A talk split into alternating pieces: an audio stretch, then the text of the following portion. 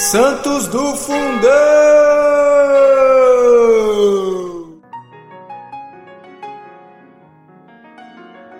Fala galera, hoje, 15 de março, vamos falar sobre Santa Matrona, Virgem e Mártir. Plautila, nobre judia que vivia na Tessalônica, obrigava a todos os que lhe estavam debaixo da autoridade a professar a religião que abraçara.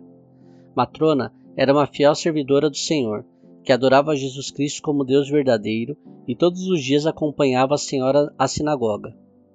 Ora, quando Plautila entrava, Matrona, aproveitando-se de aglomeração, tornava, ganhava a, a saída e corria à Igreja Católica onde sossegadamente dava-se as suas devoções, voltando à sinagoga no momento em que a patroa devia deixar o templo.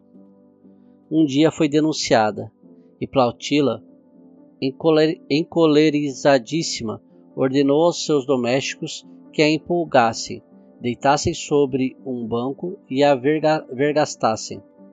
Matrona disse: Senhora, eu sou cristã, sempre obedeci tuas ordens, salvo no que diz respeito à fé. No que faltei para que tu mandes que me açoitem?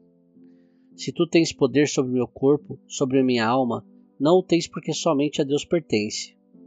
Não temo qualquer tormento. Jesus Cristo, meu Salvador e meu Mestre, virá em meu auxílio. Açoitada, Maltrona foi trancafiada num quarto e ali ficou presa por três dias. Quando foram vê-la, julgando-a já, já morta, todos ficaram surpreendidos onde, da, onde estão os sinais das chibatadas? Não os havia. E Matrona, radiante a cantar louvores a Deus, foi novamente supli supliciada, dessa vez com mais crueldade. Presa, sucedeu a mesma coisa. Então, sob golpes de porretes, era em 304 entregou a alma a Deus, dizendo ao meio ao suplício, antes de expirar: Senhor Jesus, Salvador Imaculado, pela qual suporto todos estes tormentos. Em tuas mãos entrego minha alma. Digna-te receber-me na sociedade de teus mártires. Santa Matrona, rogai por nós.